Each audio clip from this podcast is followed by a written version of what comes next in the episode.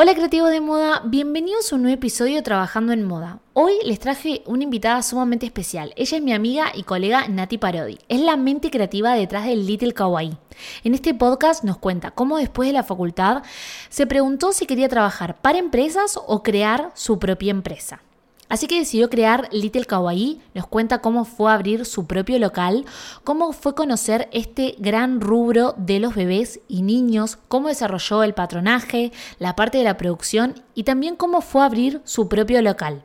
En un momento se dio cuenta Nati que todas las marcas de bebés estaban ofreciendo lo mismo, así que decidió darle un giro a su marca. Así fue como decidió conectar con sus orígenes. Ella es descendiente japonés, así que decidió darle una nueva identidad a Little Kawaii.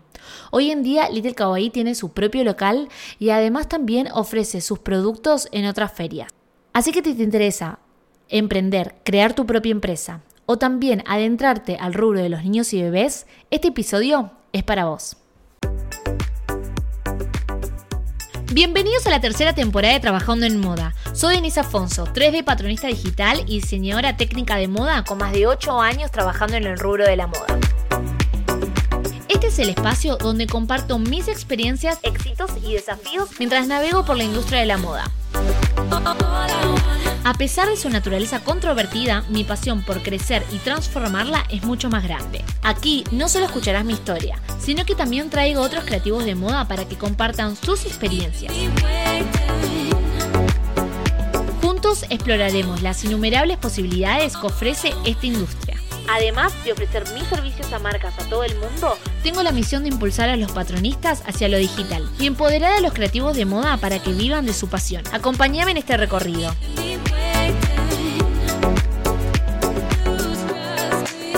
Este podcast es para poder inspirarte y ayudarnos entre nosotros.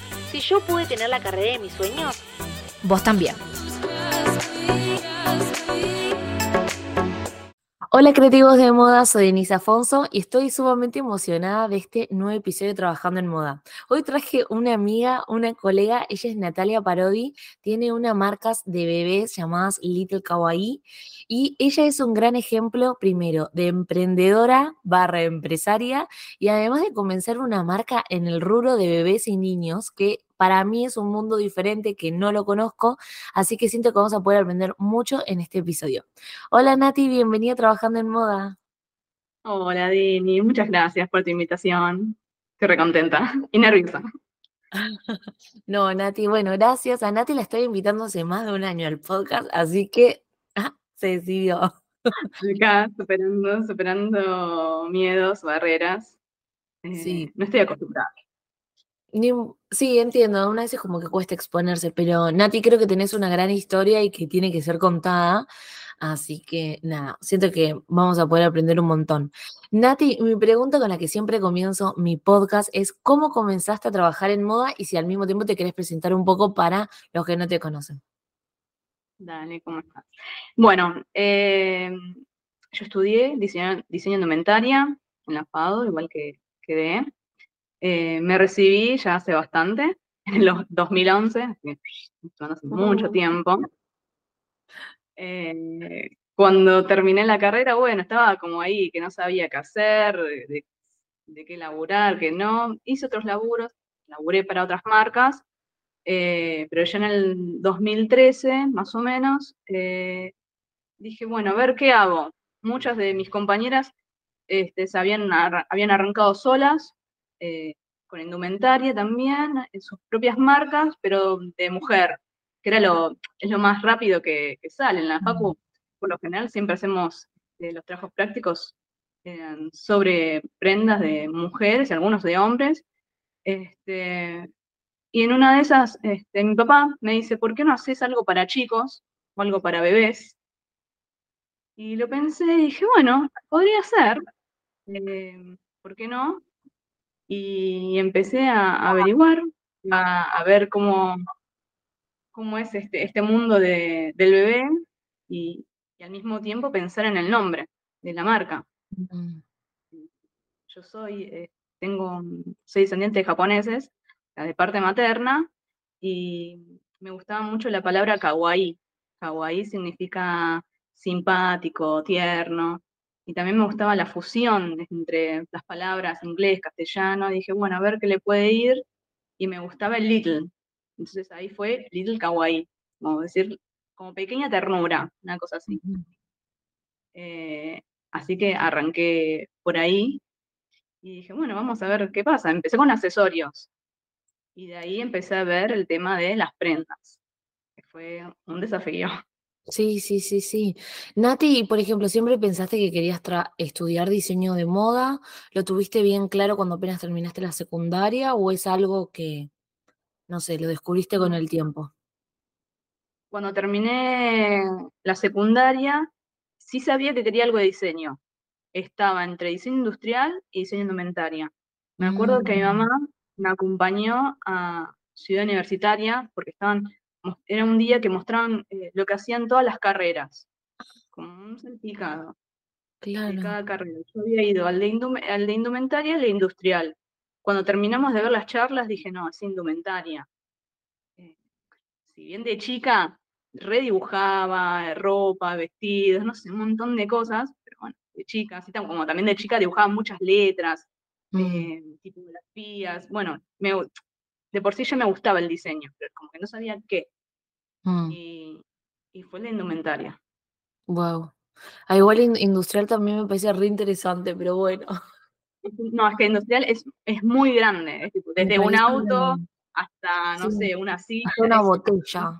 Una botella, es muy amplio. Sí, sí, sí, me encanta. Bueno, Nati, y algo que a mí me llama la atención, o bueno, déjame saber si, si, si si estoy mal, pero cada vez que hablo con colegas o con clientes, niños y bebés, yo no me especializo en eso, me especializo en patronaje de, mujer, que igual también es bastante grande, porque te puedes eh, especializar en, en, traje de baño, en sastrería, pero no sé, bebés es como que me da miedo y siempre digo que voy a aprender. Pero digo, ¿cómo fue? Porque generalmente conozco gente que hace ropa de bebés, pero es porque tuvo un hijo entonces ahí es como que se conecta con el mundo. Me acuerdo que en la facultad nada más tuvimos un trabajo de bebés y algo que me encantó de bebés y niños es historia que eran súper coloridos. Las profesoras te decían con las estampas, anímense, pero al mismo tiempo siento que es un, es un rubro complejo porque primero, si no tenés bebés, tenés que conocer el tipo de tipología, sus necesidades, qué buscan las madres, ¿no? Porque en este caso no es el usuario que diseñas, está diseñando para la madre. ¿No? ¿Cómo fue esa investigación? ¿Cómo, cómo, cómo, cómo fue? Mm, obviamente la seguís haciendo hasta el día de hoy, te gustará mucho, pero contame cómo fue ese proceso creativo. Eh, sí, es así como decís, tenés que ponerte a investigar. Me acuerdo que en, ese momento me entré a blogs de madres. Eh, yo mm.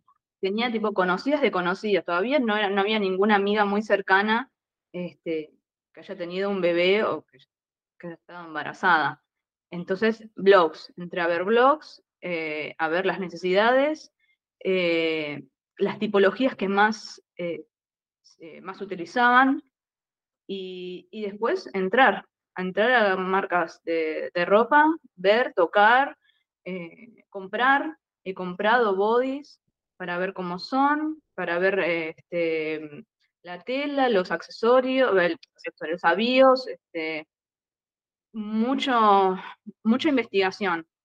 Mm. Eh, y en cuanto, bueno, la moldería, eh, fue también investigando, porque, claro, como vos decís, en la Facu también, yo también tuve un trabajo de, chicos y, de bebés, pero fue uno solo y mm. no hubo más. Este, entonces era desarrollar, bueno, a ver una moldería base, más o menos, fue intuitiva y bueno, con los recursos que encontraba en internet, y después desarmando prendas. Claro. Pues Qué bueno eso, ¿no? Entender la construcción de la prenda desarmándola. Me encanta ese proceso. Eso me lo, traje de, la facu. Sí, eh, bien. Me encanta. Eh, Nati, y aparte siempre que nos juntamos me encanta porque, no sé, les cuento que con Nati estamos todas, estamos muy metidas en el desarrollo personal, en la parte de la manifestación, y cada vez que nos conectábamos con mis amigas, Nati está y Nati está haciendo ahí patronaje. Ah, Y aparte es un patronaje en papel, Nati. Así que, sí. eh, Nati, ¿cómo fue el tema del patronaje o moldería? No como le hicimos en Argentina. Porque me imagino que desarrollar toda la moldería. Bueno, lo bueno es que escuchás el feedback de los clientes, ¿no? Pero el tema de las progresiones, de cómo se va a hacer los diferentes tipos de talles, siempre todos se quejan un poco porque, más que nada por los largos, ¿no? El tema de los talles. ¿Cómo fue ese proceso? De los tiros, sí, el tema de los largos. Lo que pasa es que los bebés, eh, desde que nacen hasta los cinco meses más o menos, el crecimiento eh, no es constante, es variado. Después, a Mm, partir de los cinco meses, sí, es más progresivo.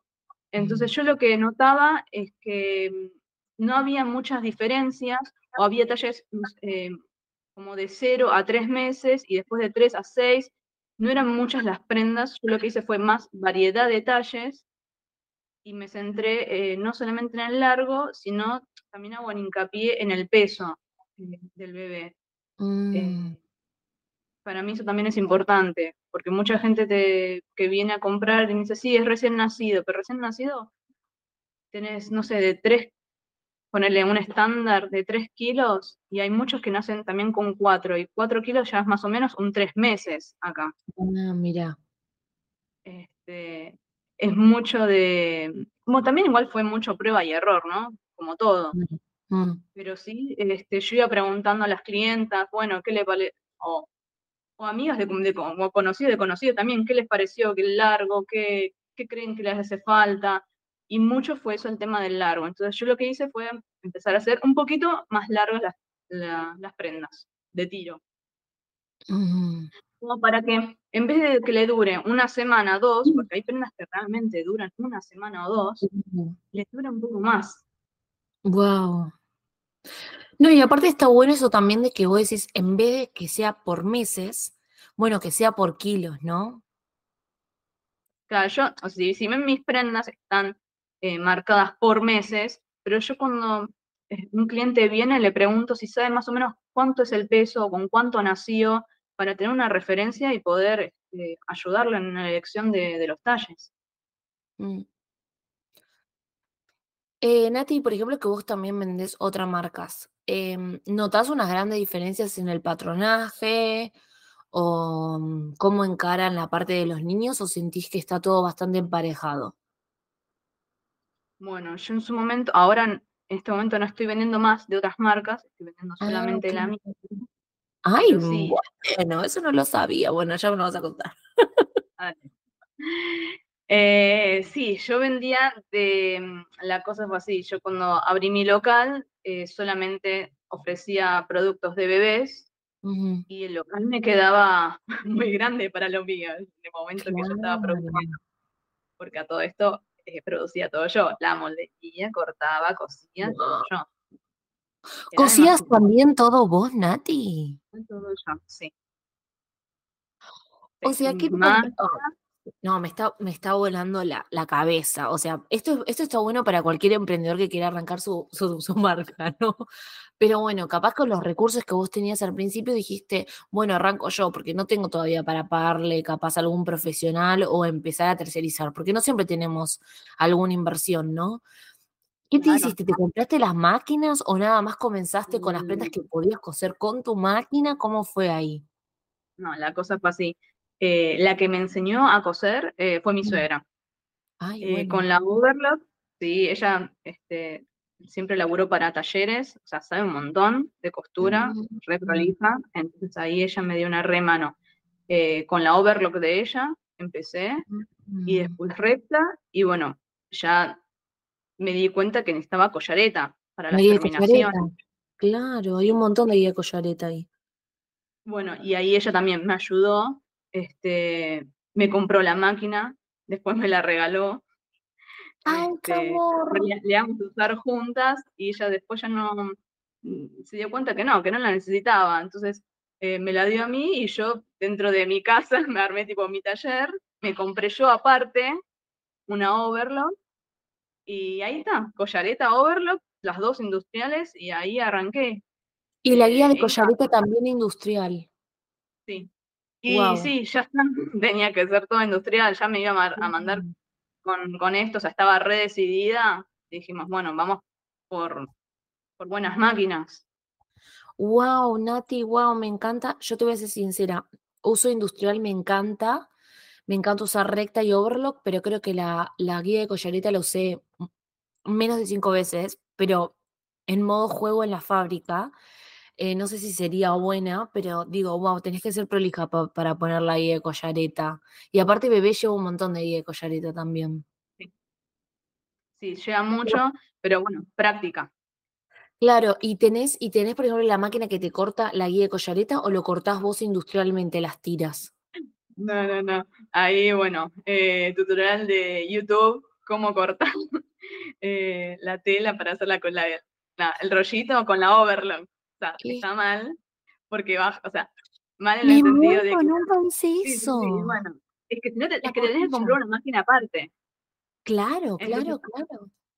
Este, lo, que hice, o lo podés cortar tipo industrial, le pones la tela y cortás las tiras.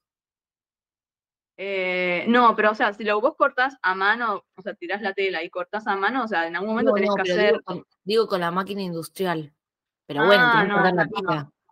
No, la máquina industrial para cortar no la tengo, ahí ya no. O sea, la cortás con la con la cuchilla, sin hacer. Claro, voy pasando así y después hago el rollito a mano y ahí me queda. Eh, eso es lo que fui haciendo. ¿Sí? Lo hice YouTube. ¿Viste? Me encantó muchas cosas. Sos una genia. Bueno, eso es lo bueno de ser emprendedora, ¿no? Con los pocos recursos y elementos que tenemos nos ayudan. Y aparte tenés una suegra que era costurera profesional. Y aparte te dio una re mano. Qué bueno, Nati. Nati, ¿cómo fue diseñar las colecciones? Porque como yo digo, no diseñas para el bebé, diseñas para la madre, ¿no? Sí. Bueno, yo te, comento. Eh, no arranqué, o sea, si ustedes ven ahora mis prendas, no siempre fueron así. Mis primeras prendas eh, fueron muy de nena rosa flores y después nene todo celeste, azul, eran, no era muy desconstruido, lo mío, era muy rosa, muy rosa o muy celeste. Eh, vivo, florcitas, volados, cuellitos. Eh, arrancó por ahí fui agregando algunos detalles, estos, como yo decía, los voladitos, y mm, las pensaba más, las líneas las pensé más por ese lado y por los mm. tonos y los colores. Lo que me pasó en ese momento es que no mm, sentía que no tenía mucho para jugar en tema de los estampados. Eh, las telas que había en, algodón estampado eran siempre las mismas. Eh, me había pasado en una vuelta cuando fui a una exposición para elegir marcas para incorporar a mi local, eh, de ver la misma tela estampada en distintos productos. Y, ahí es cuando me di cuenta, no, esto no, puede ser así, o sea, yo no, o sea, no puedo seguir así, eh, mm. con los mismos, trabajando con los mismos materiales que trabaja todo el mundo. Mm. Eh, entonces, ahí es cuando dije, tengo que, tengo que estampar yo mis propios diseños. Y, y ahí, este, con una amiga que es diseñadora también de indumentaria, pero también estudió gráfico, es ilustradora y le gusta mucho este, la cultura japonesa, comenzamos con nuestros primeros diseños, eh, pero estampando en serigrafía, o sea, usando la serigrafía, no sublimado, serigrafía. Con color, eh, estampando 20, 40 metros de tela y así, así nacieron mis primeros estampados. Wow, bueno, acá, paréntesis, qué importante es que tu marca tenga su propia identidad. Nati encuentra marcas que todas están usando el mismo tejido, las mismas estampas, que todo parece todo igual y uno dice, bueno, acá me tengo que diferenciar. Nati, ¿cómo fue incorporar, bueno, cómo fue encontrar esta nueva identidad de Little Kawaii, que además siento que también habla mucho de vos porque tiene elementos de la ascendencia japonesa, cómo lo tomó el público, cómo fue, y aparte también me imagino meterte en serigrafía, me, estampar metros y metros y metros, o va a ser localizada o no va a ser no localizada la estampa, como que hay también muchas decisiones y ¿tuviste miedo ahí? ¿Cómo, cómo fue ese proceso también? Eh, fue un desafío. Mm. Eh, fue ese momento en que me di cuenta que lo que estaba haciendo, o sea, sí me gustaba, pero necesitaba otra vuelta de rosca. Eh, mm. Siempre me gustó el tema de la cultura japonesa. Yo en su momento no estaba este, metida dentro de la colectividad, mucho dentro de la cultura, sí se tenía cosas, nociones, eh, bueno, también cosas de mi abuela, y dije, no, yo tengo que volver más a mis raíces, mm.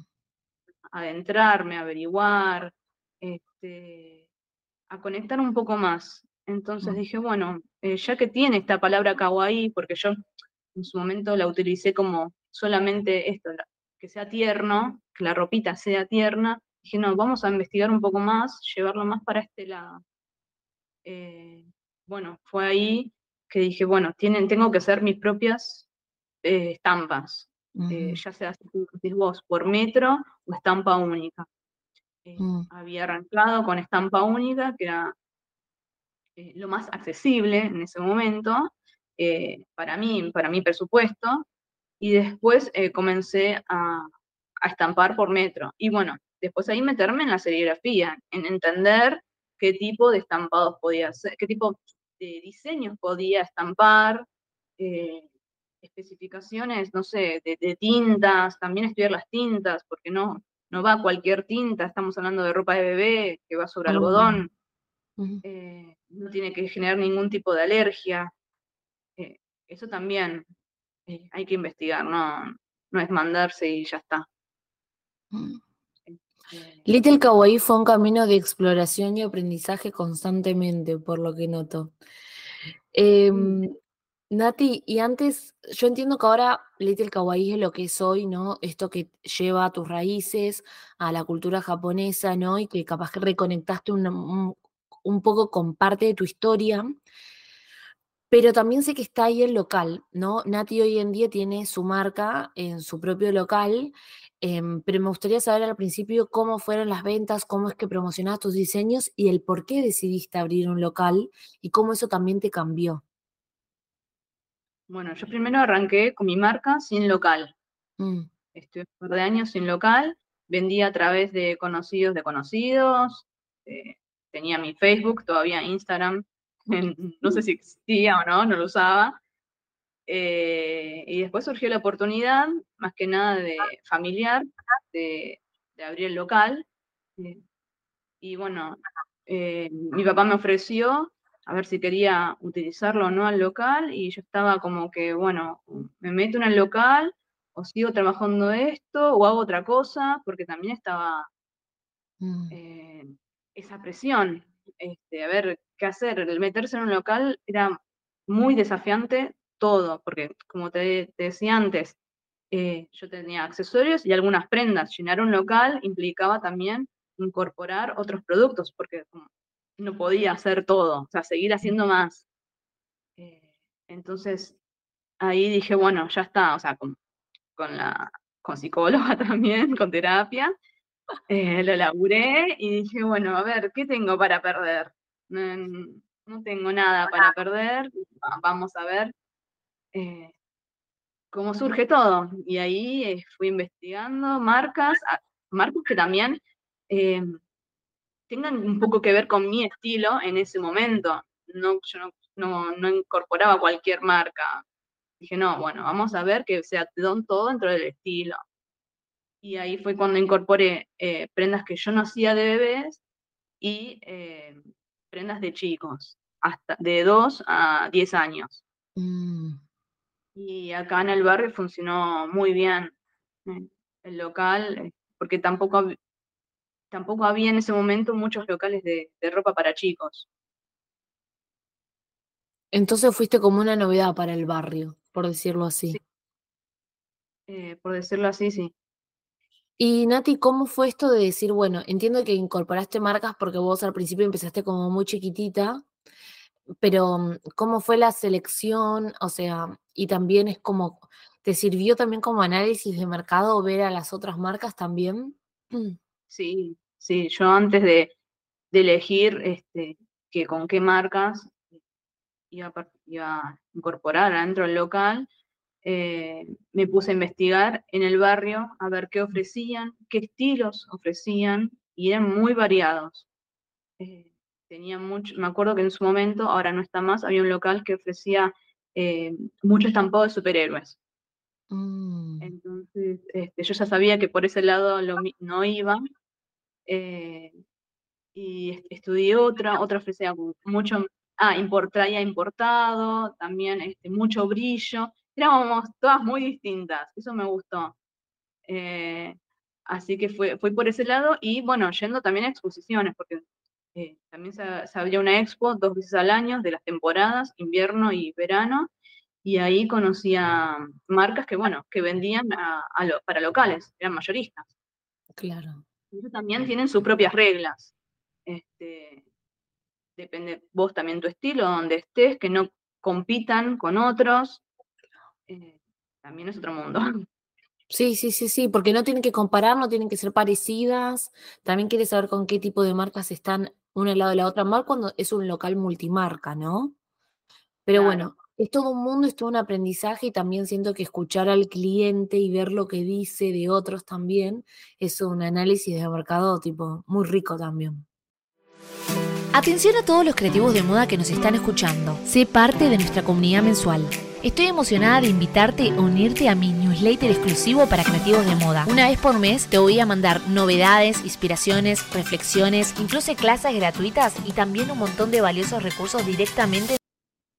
Sí, te das cuenta cuando entran al local, este, cuando ven, hay, me pasó siempre que eh, clientes como que les gusta el estilo, otros que Em, te dicen qué, es lo que andan buscando, otros que directamente agarran la prenda, no te preguntan el precio, se la llevan, entonces vos ahí vas conociendo qué tipos de clientes tenés, de, qué poder adquisitivo, qué estilo, no sé, es justo acá en, el barrio hay como un poquito de todo. Qué bueno eso. Nati, ¿y cómo fue? Bueno, ahora me estás contando que tu marca está sola ya en el local. O sea, ¿cómo fue esa decisión? Eh, esta decisión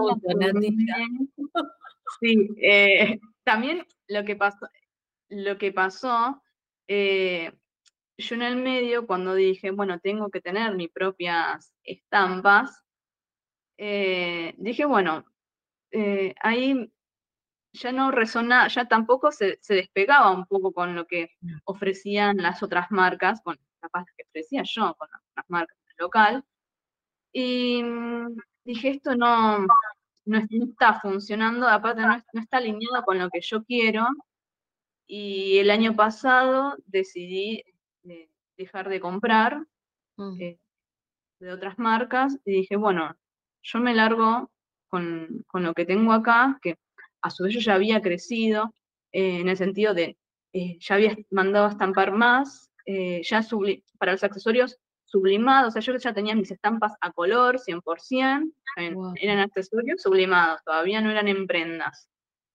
Eh, eso ya había sido como el año pasado o el anterior, y, mitad del año pasado tuve la oportunidad eh, de estampar sobre algodón a color, estampado digital.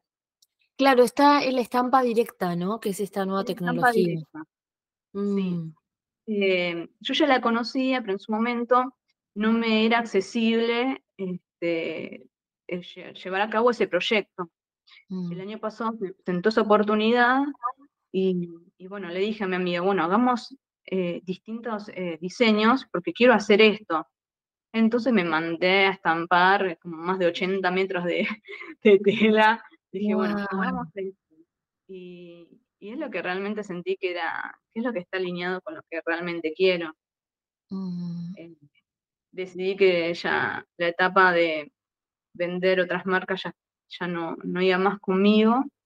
Entonces, eh, es, es, importante también escucharse ahí. Cuando te das cuenta que ya no resuena más, está bien. Yo estaba dejando de lado un gran público, este, mm. porque de chicos eh, hay mucha gente que, sigue, que te sigue comprando y sigue queriendo. Yo no, ahora lo que tengo eh, es muy poquitas prendas que me, que me, quedaron, pero ya no, no las ofrezco más. Y, me, quedo con lo de bebé, pero bueno, próximamente eh, voy a volver a retomar chicos, pero hasta la primera infancia, más o menos este, cuatro años, cinco años. Mm. Eh, porque también lo que me di cuenta en el local es que últimamente venían los chicos a elegirse la ropa. Wow, ok. Eh, y ahí te das, y, las madres también me decían, no, es que si yo vengo sola, compro algo que a mí me gusta y a ella o él no le gusta, no se lo pone. Mira. Entonces me dice, las tengo que, tengo que traer a ellos. Este, y te das cuenta, entonces ya los chicos eligen su ropa, también ahí hay, hay que investigar. Claro, claro. Bueno, viste, esto que que había que diseñar para la madre, me retracta. No, no, no. O sea, sí, es verdad, es diseñar para la madre, pero hasta una edad. Después, este, ya eligen los chicos. No, obvio, Yo me acuerdo que cuando era chica no era tan así, o sea, yo me ponía lo que me compraba mi mamá y después... Yo creo que me, yo creo que me ponía lo que, lo que querían mis papás, pero me agarró la rebeldía en adolescencia, que me agarró como que no encontraba ropa y lloraba.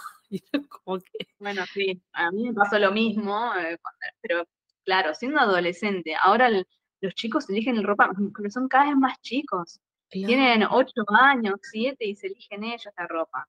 Mm, claro, claro. Sí, también la sociedad y los chicos están cambiando. Em, Nati, algo que quería volver y no me quería saltar. Em, abrir tu local, que vos me contaste que, bueno, ahí hubo mucho desarrollo personal, psicóloga, ¿no? Igual yo siempre digo en el podcast que para poder avanzar nuestras carreras de moda tiene que haber un desarrollo personal para que vaya acompañado con el profesional, ¿no? Y también veo acá una mujer como muy tenés mucho empuje. Mirá todo lo que creaste. Mandaste a, estampar 80 metros de tela, seguís trabajando con la diseñadora. ¿Te cambió la cara cuando hablaste de la nueva versión y personalidad de tu marca? Que ahí ya te voy a preguntar cómo lo tomó la gente. Pero bueno, abrir el local es una gran decisión, ¿no? Porque tuviste que elegir, bueno, lo de bebés al final, me gusta, quiero seguir con Little Kawaii, me voy a trabajar una empresa o sigo en esto del emprendimiento para poder armar mi propia empresa.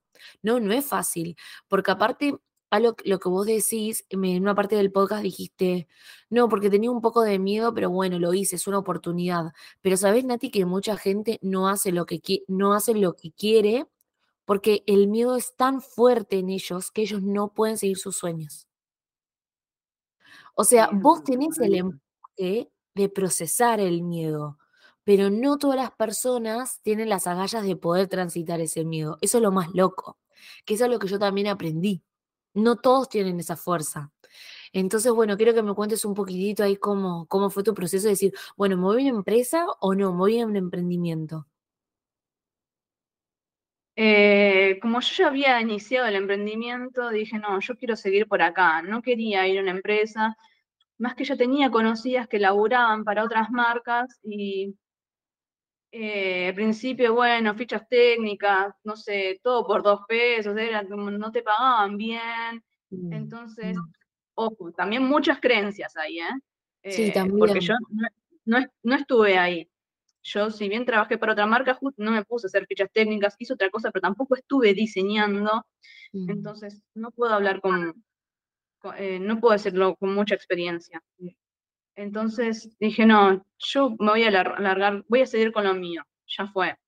Eh, me puse el, perdón, antes de ponerme en local, yo hice un curso eh, de marketing y, y emprendedor, y, sí, de marketing dirigido para emprendedores, para los que recién arrancaban.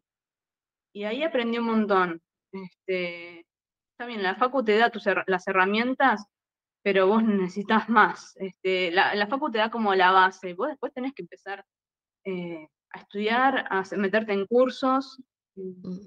y, así fue. O sea, me metí en, estos cursos y mientras mm, arranqué en el local, seguí con más cursos, o sea, no paré. Porque necesitas, no, no te das cuenta, no es como, bueno, sí, me largo y ya está, veo qué onda. Obvio, y también ibas aprendiendo en, el hacer, ¿no? Porque, Pero bueno, me encanta esto. Tenías estos recursos, tenías este local que te dice tu papá, te puedo dar este local. Y vos dijiste, ok, voy, le, me meto en esto. Nati, y cuando hablaste de tu nueva personalidad, ¿no? Siempre decimos que cuando armamos una colección o armamos una marca o incluso para mis clientes, siempre digo que es muy importante armar este mood ver quién es el cliente, analizar la competencia. Y noto que te cambia la cara cuando hablas de la nueva personalidad del Little Kawaii. Quiero preguntarte que si bien fue una gran decisión de decir, bueno, estas marcas que yo vendo ya no van más con mi, o con mi forma de pensar o con lo que yo quiero comunicar.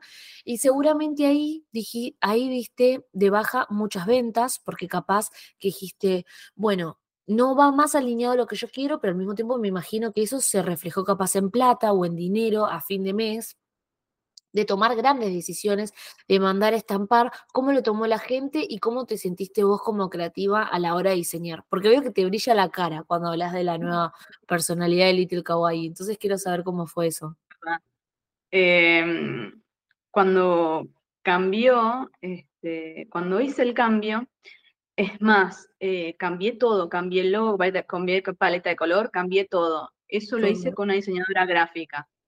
Ella me ayudó un montón. Eh, juntas construimos la nueva imagen de la marca eh, con una nueva estética y, a partir de ahí eh, empezamos con, los diseños, con los nuevos diseños. y sí, em, cuando decidí dejar de vender para chicos se, vio, o sea, la decisión, yo creo que la decisión estuvo buena, o sea, fue desde el corazón, o sea, fue una buena decisión. El tema es que la ejecuté mal, porque mm. sí, eh, significó eh, dejar de lado, eh, sí, plata que reflejaba, reflejaba gran parte de, las ventas, mm. que yo la ejecuté mal, o sea, me di cuenta después, cuando tenía que, cuando, porque también lo que me pasó fue que hice todo junto. Eh, dije, bueno, ya está, acá dejo, dejo la parte de chicos, empiezo mis nuevos diseños, pero ya cuando tenía que seguir, em, mandar a estampar más, dije, uy, che, no me está alcanzando eh, la plata, y ahí es cuando me di cuenta que la decisión fue bien, eh, fue bien tomada, pero no, no fue buena ejecutada. Claro, capaz la transición tendría que haber sido más tenue. Claro, más tranquilo, me, me fui por todo. No, claro, vamos por todo. Pero bueno, sobreviviste. Sí, bueno, como, dicen, los emprendedores que tienen que apagar fueguitos. Sí, no, que pagar fuego por todos lados. Y sigo, sigo todavía pagando fuego por todos lados. Pero está bueno para el que, que arranca, este, primero que, que, se asesore, que haga cursos de finanzas, planificación. Bueno, lo de planificación es clave. Eh, marketing, o sea, después hay cosas que las vas delegando. Mm. Eh, yo, bueno, el año pasado ya delegué la, confección, gran parte de la confección, no te voy a decir la totalidad. Sí, eso te iba a preguntar en las últimas preguntas. Mm. No, sí, sí, eso ya, gran parte la delegué. Claro. Era mucho, Nati, también atendés el local. Sí, también atendés el local. Es que pasa eso, que si querés crecer, no puedes hacer todo junto. Tenés que empezar a delegar eh, y bueno, eh, delegarla igual, delegar la confección fue un gran desafío. Mm. Eh, por todas las creencias que tenía en, mi cabeza, ¿viste? Todo lo que uno se hace en la cabeza, quién lo va a hacer mejor que yo, o quién va a hacer, ah, voy a encontrar a alguien tan prolijo como yo, y entonces es como que te cuesta, ¿viste? Soltarlo. El problema del emprendedor, delegar, ¿no? Mm. Delegar es, es, un tema eh, muy grande. Eh, pero bueno, con la que estoy trabajando eh, es una señora que, bueno, que me la recomendaron, me queda cerca de acá, del, local. cuando la conocí, nada, una divina, aparte me contaba que le, ella hace mucho tiempo confeccionaba también este, otras marcas, ropa de bebés, y que después dejó, pero que siempre le gustó. Y cuando le llevé las muestras, todo me lo, no, me lo cosió re bien, re prolija. Era, la, con la persona que yo decía que tenía que ser, tipo vino. Se alineó. Lo manifestaste, Nati. Apareció la costurera. Y aparte qué difícil conseguir una buena costurera y aparte que quede cerca de tu casa y que le guste también el producto. Eso me parece re importante. Nati, te quería preguntar, eh, entiendo que tu marca hoy en día tiene elementos de la cultura japonesa. ¿Cómo lo tomó el público? Y, bueno, si también estas prendas se las vendés a la cultura japonesa en Argentina. Eh, el público, la verdad que reaccionó bien acá en lo que es en el barrio, por ahí no, hay mucha gente que, le, que, entienda o, que sepa, entonces por ahí le gusta el estampado, pero no sabe bien de qué mm. significa o por qué, eh, por qué la, elección de los elementos. Eh, bueno, yo siempre explico, eh, tampoco no fueron diseñados así al azar, pero sí vendo a, gente que, está buscando esto de, que le gusta la cultura japonesa, que le mm. gusta eh, los significados. Eh, sí, tengo muchos, muchos clientes que, también, que son argentinos y también son descendientes de japoneses. Y, y mucha de esa gente consume lo que es la cultura japonesa. Y, y si bien los tenés en otros productos, eh, no sé, tiro el más clásico, el origami, en papelería, eh, en, más el tipo en objetos, y no hay mucho en prendas, y menos de bebés. Sí. Sí, sabes que me parece muy original tu marca, porque ahora me lo pongo a pensar, creo que nunca vi una marca de niños con elementos de la cultura japonesa.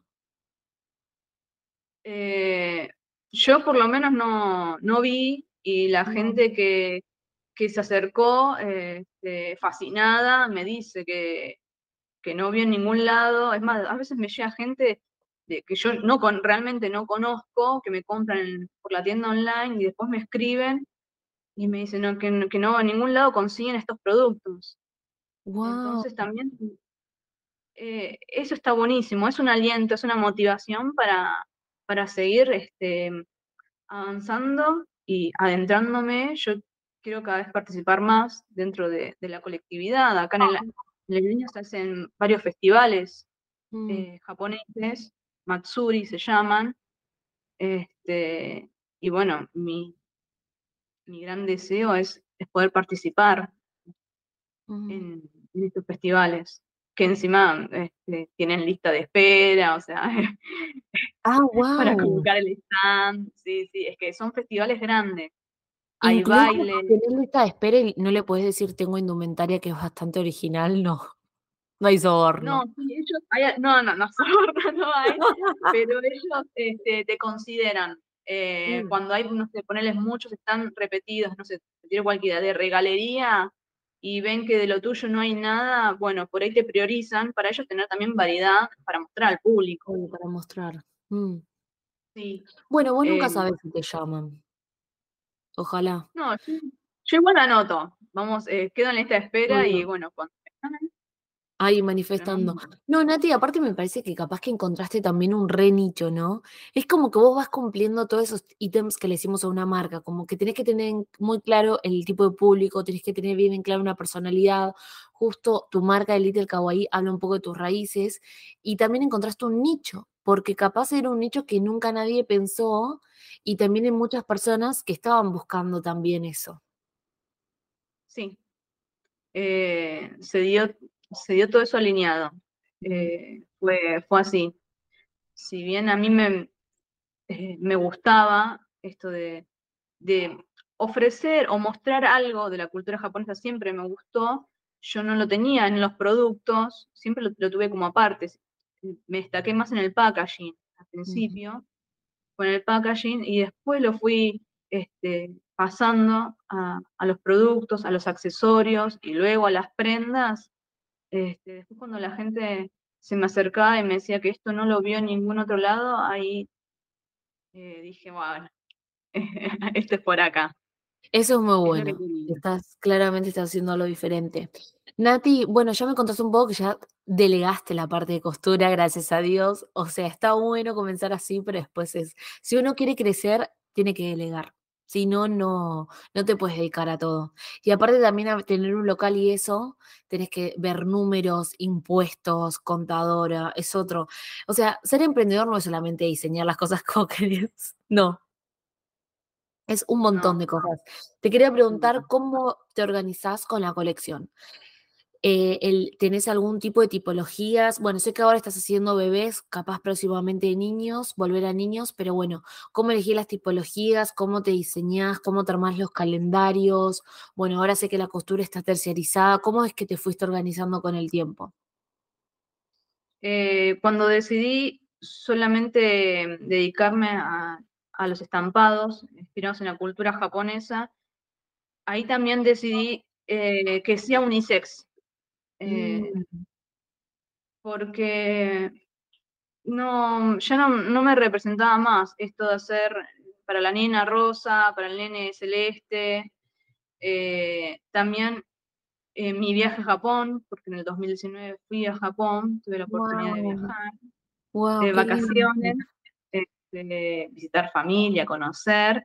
Em, los chicos, los chicos bebés, vamos a hablar, em, también tiene, había mucho unisex. Eh, a los chicos le ponían de todo, de todos los colores. Eso me llamó mucho la atención. Eh, entonces dije, bueno, vamos a, Lo quiero también yo aplicar acá. Eh, lo que me pasó al principio que hubo mucha resistencia. Mm. muchos clientes que no em, vienen y dicen, no, es, es nena, y les mostrás otros colores que no son el rosa, y dice, mm, no sé, no sé, ponerle florcita celeste. No sé, ahora se me vino uno, un estampado que tenía hace mucho. No, pero es nena, ¿viste? y tiene celeste. Y yo digo, pero bueno, son florcitas también, no sé, y es celeste. Como que en contra resistencia. Mm.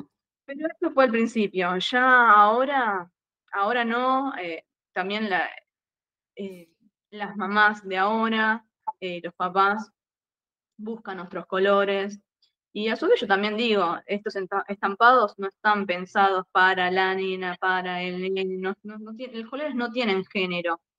Eh, entonces, la gente ya este, eh, tiene más variedad de elección. Y las en cuanto a las tipologías, eh, siempre me manejé con las mismas, con las clásicas. los que usan más, los bodies, pantalones enteritos, eh, ahora estoy incorporando enteritos, pero de Polar Soft, o chalequitos de Polar Soft.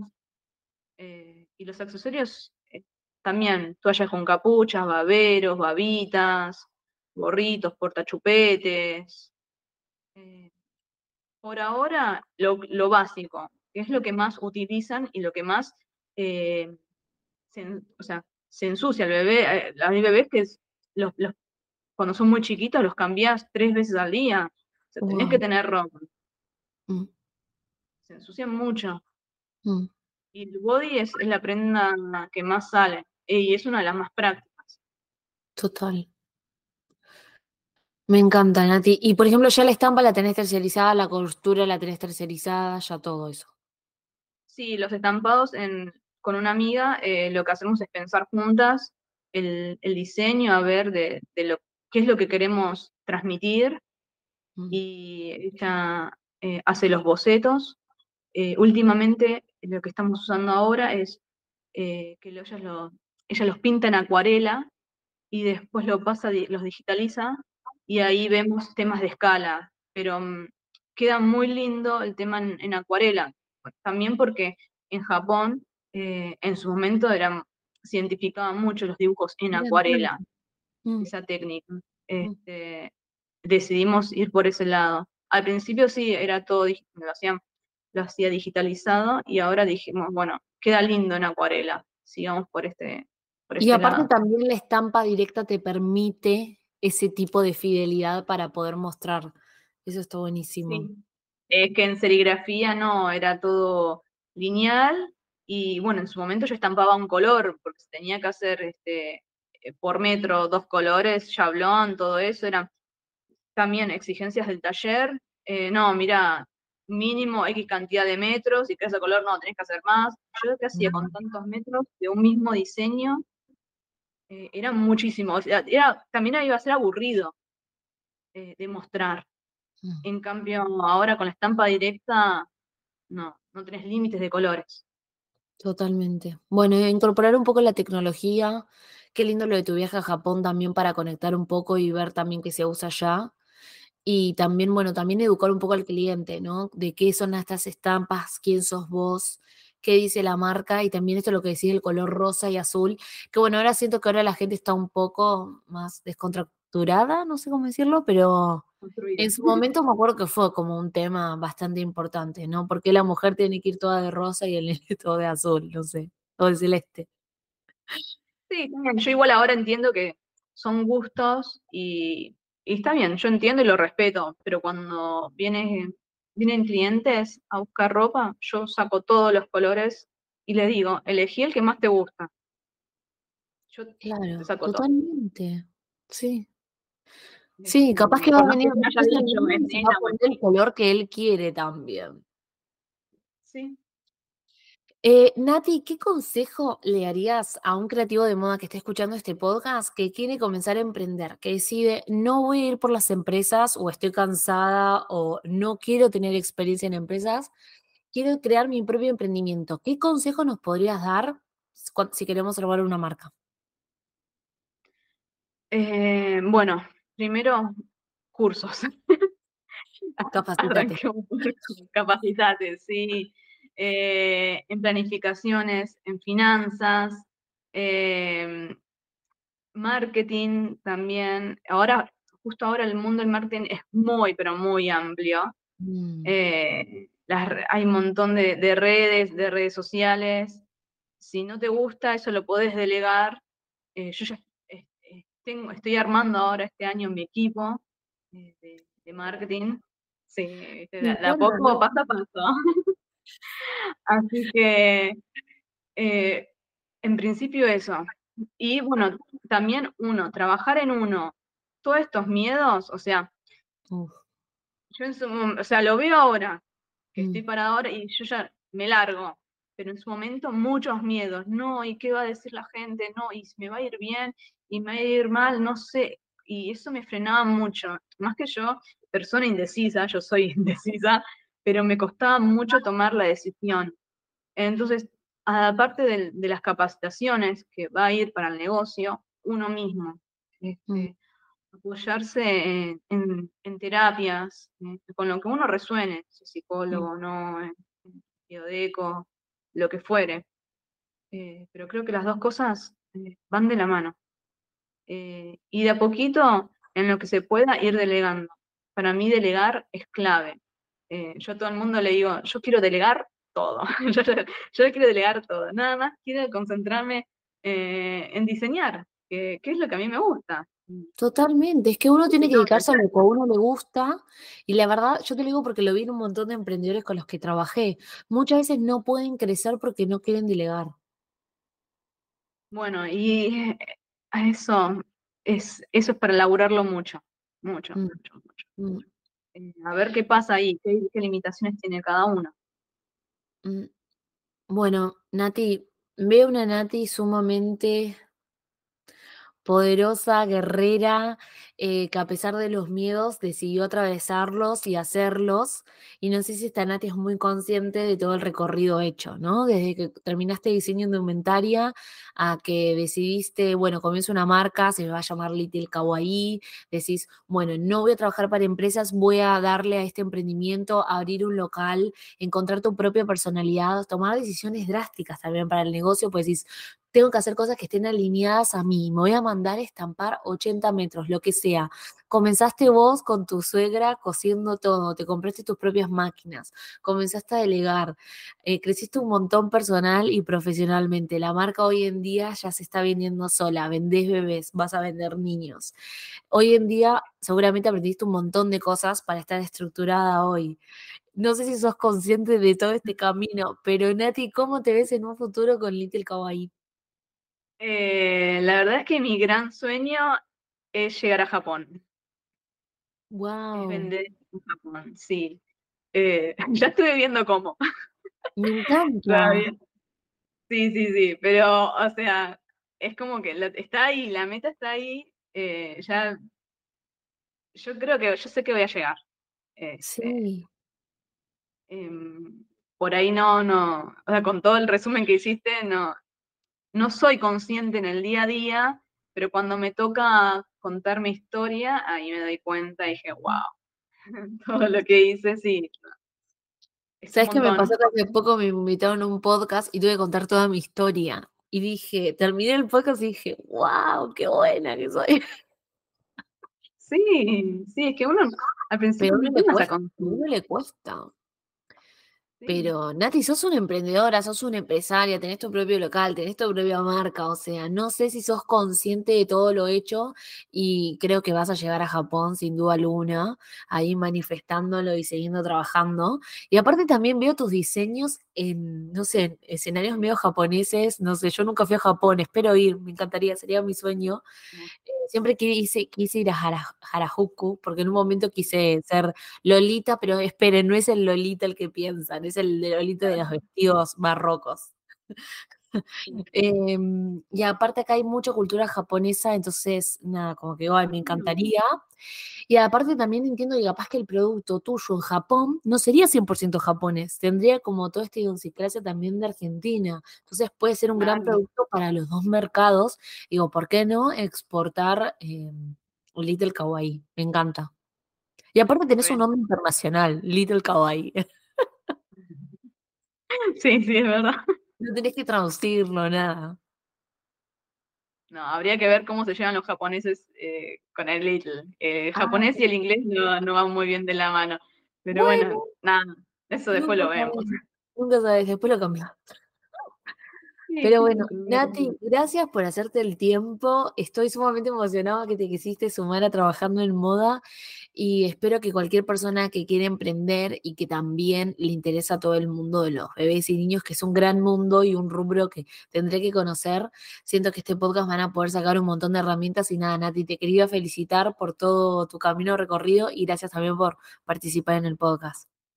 No, gracias a vos de, invitarme. También es para mí este, un avance personal, porque yo no me expongo mucho y bueno, es un desafío eh, que, que, me ayuda a atravesar.